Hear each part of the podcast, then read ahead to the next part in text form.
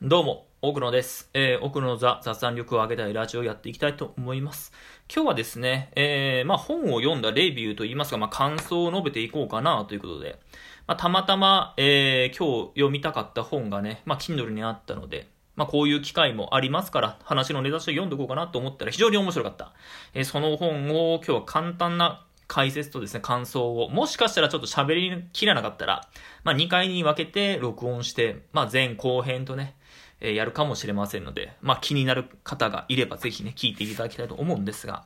今日はおそらくタイトルにも載っているとは思うんですが、あの、人工知能は人間を超えるのか、ディープラーニングの先にという、えー松尾豊教授、まあ東大の先生が書かれた本がね、えーあったので読んできました。表紙があの、イブの時間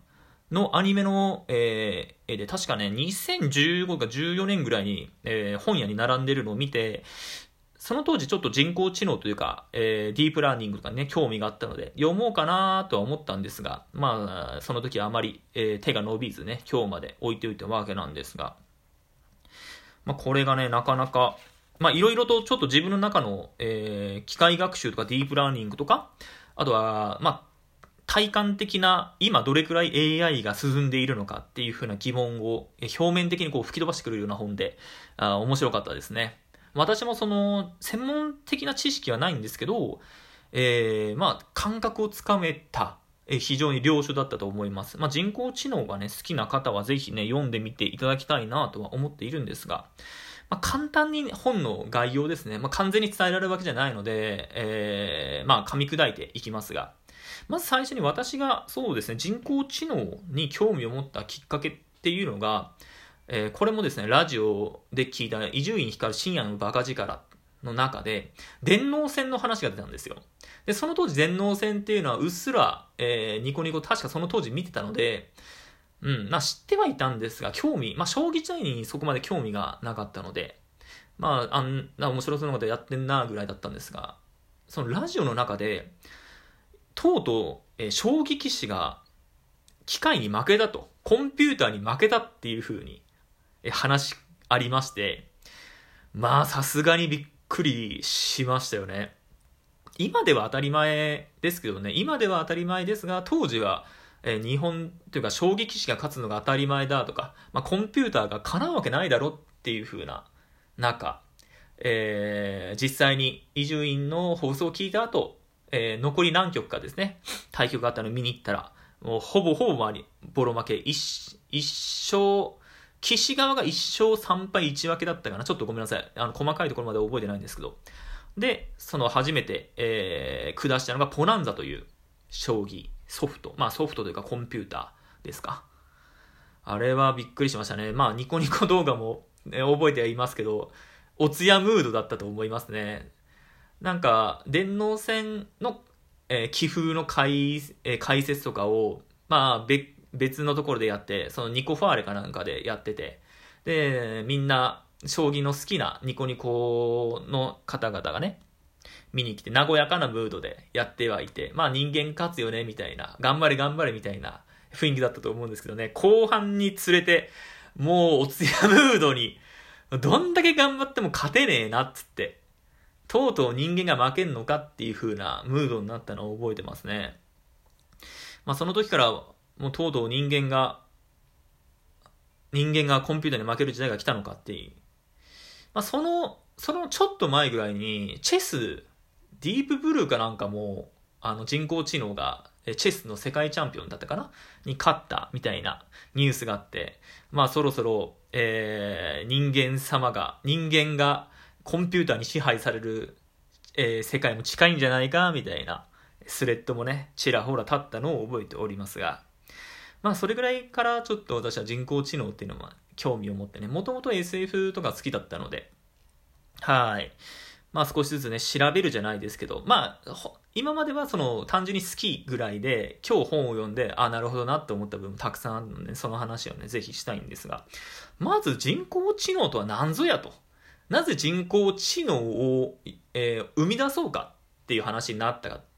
ていうのがね、この本にも書いてあったんですが、非常に面白かったですよ。人間の脳みそはいわゆる電気回路だと。まあそうですよね。その脳神経をシナプスっていう風な、えーものが、えー、信号を受け取り、シナプスを受け取って反応して、まあ、1か0かを弾き出して物事の結果を判断すると。これってまるっきり、えー、電気回路だよね。それならば電気回路であるならば、その機械とか外部で、えー、作れないわけがないよねっていうとこからスタートしているっていうのを聞いて、いやーなかなか昔の人は面白いことを思うなと。まあ今でこそ脳っていうのは本当にブラックボックスでめちゃくちゃ大変っていうのはね、あるんですけど、まあ、この話っていうのは、あの、オーディボンの祈り、伊坂幸太郎先生のですね、小説の書かしに非常に似ているので、まあ、あの、清みがある方とかはね、あの、読んでいただいたらと思うんですけど、結局脳って電気信号だよねっていうところがスタートしていると。で、えー、っと、ブームがどうやら3回あったみたいで、一番最初のブームが1950年代で、え次が1970から60年代。で、えー、今、まさに2010年代頭、まあ、ディープブルーが勝ったのが2010、あ、ごめんなさい。ポナンザが勝ったのは2011年なのでね、今まさに AI、えー、ディープ学習が進んでいる最中だということで、非常にね、あの、興味深かったんですけど、まあそうだな、簡単に歴史をお話しましょうかね。もともとは、その人工知能を生み出して何をさせたかと言いますと簡単な迷路を解かせたりとかね。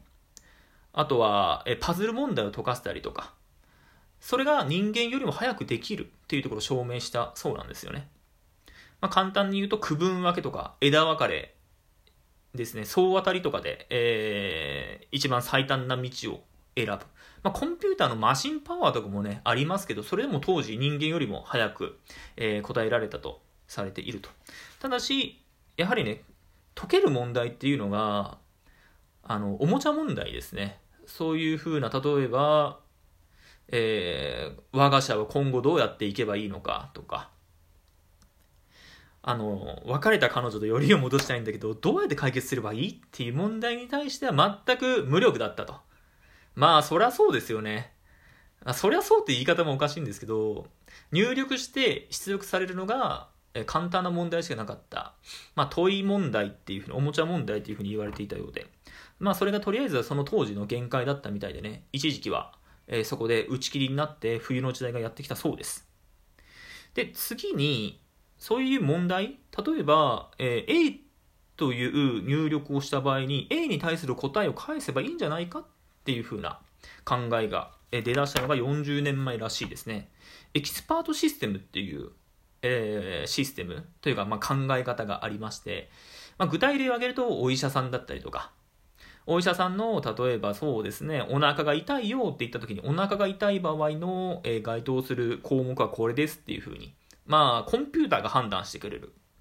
右手が痺れて上がらないよって言った時に右手が痺れるっていうふうに入力してじゃあ考えられるものはこれですっていうふうなそういうのを作ったらどうだってなったのが40年前らしいですエキスパートシステム。ただ私のね、ちょっと認識不足かもしれないんですが、私の小さい頃はまだね、お医者さんに聴診器を当てられて、えー、いろいろと質問されて病気の特定をしていたと思うので、まあ、これも今のところ発達していないと。これね、面白いのがなんで発達してないかっていうのが書いてありまして、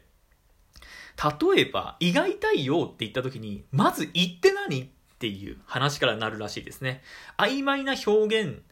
はコンピューター弱い。人間はそういうのは経験とか勘とか、さらにそこから深掘りすることでわかるじゃないですか。ただ機械っていうのは入力されたことにしか答えを返せないんですよ。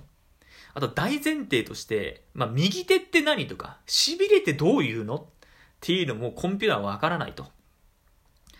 だからひたすらもう細分化して打っていくしかない。で、右って何？って、その人間が、えー、正面に立った時の右なの？それとも自分が患者でその時の右が右なの？とか、そういう概念的な話からね、スタートしていくわけです。で、非常にこのエキスパートシステムっていうのは、まずそこを入力するのが大変だということと、えー、専門的な知識をひたすら、まあ、ヒアリングして、肝骨とかも聞いて、入力していく作業が膨大であると。まあ、その点からおそらくは、えー、今も発展されていないんじゃないかっていうふうには書かれてましたね。で、この知識に関してなんですけど、じゃあその知識が、コンピューターが一般的に持てるようになれば、それは、えー、強い AI になるんじゃないかっていうふうに、まあ、強い AI、弱い AI っていうのがありまして、まあ、弱い AI っていうのは先ほど言ったような将棋しかできないとかね、あとは医学のことしか引き出せないとかあるんですけど、強い AI っていうのは、先ほど言ったように、あの、彼女と振られたらどうしたらいいんだろうっていうふうに体制答えるとかね、あと我が社はこれからどうしていいいけばいいか、ちょっと数字で出してよって時に出すとか、まあそういう、まあ人間的な、えー、振る舞いをするような AI って、まあ、ちょっと違うんですけど、簡単にね、え、そういうふうに考えていただければいいと思うんですけど、まあ、それを作ろうというか、まあ、ひたすら知識を入れて、で、出力するときには膨大なインプットから、まあ、ピックアップして出せばいいんじゃないって考えてるのが、サイクプロジェクトっていうのがあるらしくて、これが30年前の話です。えー、まあ、端的に言います。べての木は植物である、だったりとか、東京の首都は、あ、ごめんなさい、日本の首都は東京である、だとか、メロンは野菜である、だとか、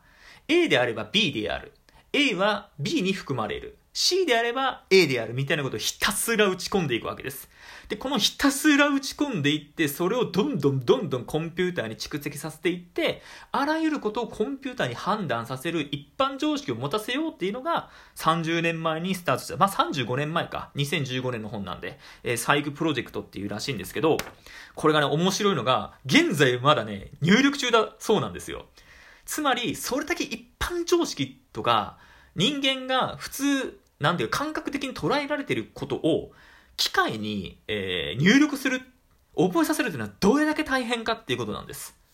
この作業が、えあったから、そのエキスパートシステムっていうのは、その40年前のですよ、エキスパートシステムっていうのがあまり発展せず、え終了していったっていう風にされてますね。おっと、もう12分になってしまう。まあ、ちょうど、え半分ぐらい喋ったので、残りはね、まあ、今日撮りますけど、明日あげたいと思います。それでは、また次回、えー、ぜひ聞いてください。